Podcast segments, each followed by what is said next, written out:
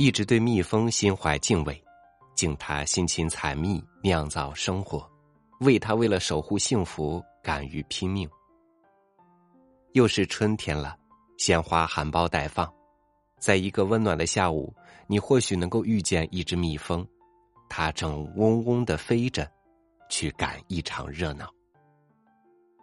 你能遇到的蜜蜂，或许还有主人呢。与您分享伟岸的文章。放风人，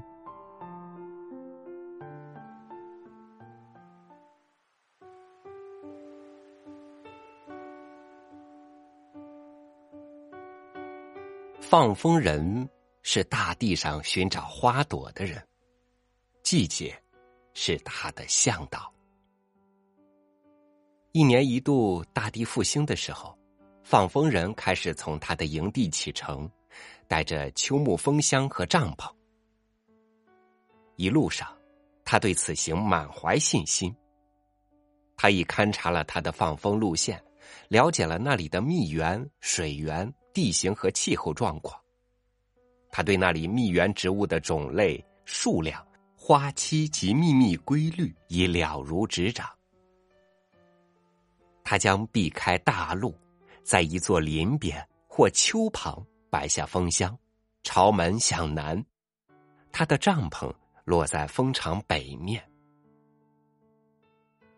第一束阳光满载鼓励的色泽和婴儿的清新，照到蜂场上，大地生机勃勃，到处闪亮。蜂群已经出巢，它们上下飞舞，等待着侦察者带回蜜源的消息。放蜂人站在帐前。注视着他们。他刚刚巡视了蜂场，他为蜂群早晨的活力感到兴奋。他看蜜蜂，如同看自己的儿女，他对他们比对自己的身世还要熟悉。假若你偶然路过这个世界一隅，只要你表情虔诚，上前开口询问，他会热心给你讲蜜蜂的各种事情。放风人在自然的核心，他与自然一体的宁静神情，表明他便是自然的一部分。每天，他与光明一起开始工作，与大地一同沐浴阳光或风雨。他懂得自然的神秘语言，他用心同他周围的芸芸生命交谈，他仿佛一位来自历史的使者，把人类应有的友善面目。带进自然，它与自然的关系是人类与自然最古老的一种关系，只是如他恐惧的那样，这种关系在今天的人类手里正渐渐逝去。放风人或许不识文字，但他像学者熟悉思想和书册那样熟悉自然。熟悉他的植物和大地，他能看出大地的脉络，能品土壤的性质，他识别各种鸟鸣和兽迹，了解每样植物的花式与土蜜的秘密。他知道枣树生长在冲积土上，荞麦生长在沙壤上，比生长在其他土壤上流蜜量大。山区的椴树密多。平原的椴树蜜少，北方的柳树流蜜，南方的柳树不流蜜。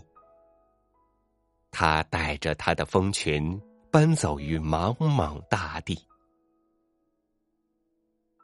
南方的紫云英花期已终，他又匆匆赶到北方，那里荆轲的蓝色花絮正在开放。他常常适时溯维度而上。以利用维度之差，不失时机的采集生长在不同地区的同一种植物的花蜜。蜜蜂能改变人性，这是放蜂人讲的一句富有文化色彩的话。如果你在蜂场待上一天，如果你像放蜂人那样了解蜜蜂，你会相信他的这个说法。我把放蜂人讲的关于蜜蜂主要指工蜂的一生，记在这里。一日龄，护皮保温；三日龄后，是做清理巢房、蜜蜡造皮、调制花粉、分泌王浆、饲喂幼虫、蜂王和雄蜂等内勤工作。十五日龄后，飞出巢外，担负采集花蜜、花粉、蜂胶及水等外勤重任。三十日龄后，现为老蜂。改做侦查蜜源或防御敌害的事情。当生命耗尽、死亡来临，他们便悄然辞别蜂场，不明去向。这便是蜜蜂短暂的一生，辛劳不息。生命与劳作具有同一含义。放蜂人告诉我。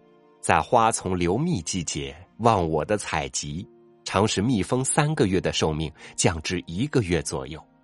他们每次出场要采成百上千朵花的蜜，才能装满他们那小小的蜜囊。若是归途迷路，即使最终饿死，他们自己也不取用。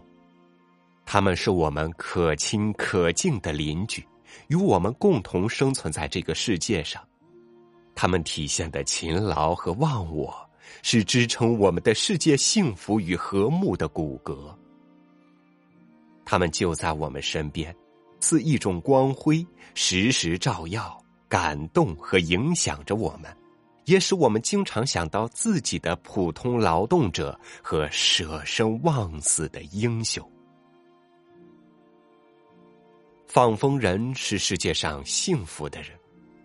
他每天与造物中最可爱的生灵在一起，一生居住在花丛附近。放蜂人也是世界上孤独的人，他带着他的蜂群远离人寰，把自然瑰美的精华源源输送给人间。他置于现代进程之外，以往昔的陌生面貌出现在世界面前，他孤单的存在。同时是一种警示，告诫人类，在背离自然、追求繁荣的路上，要想想自己的来历和出世的故乡。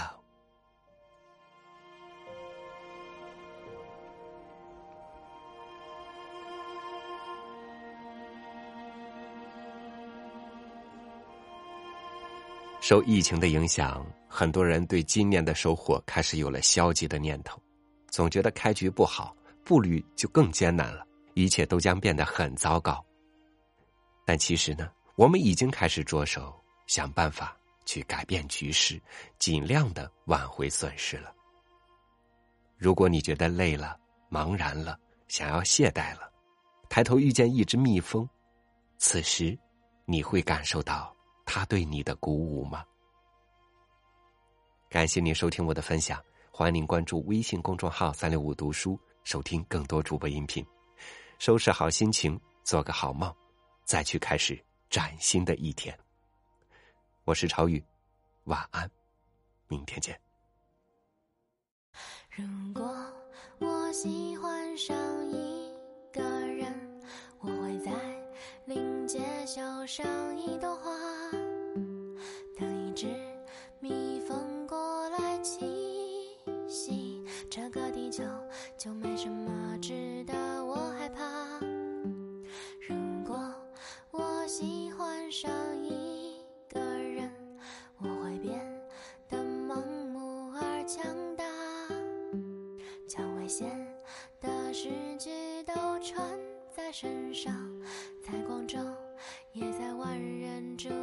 下去见他，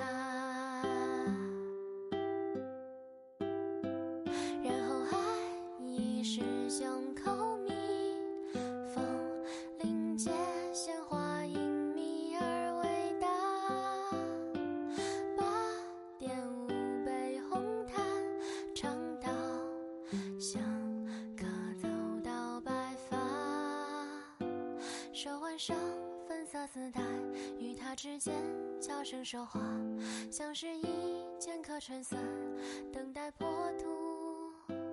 那心跳声太嘈杂，与他一同抬头看流水变大雪，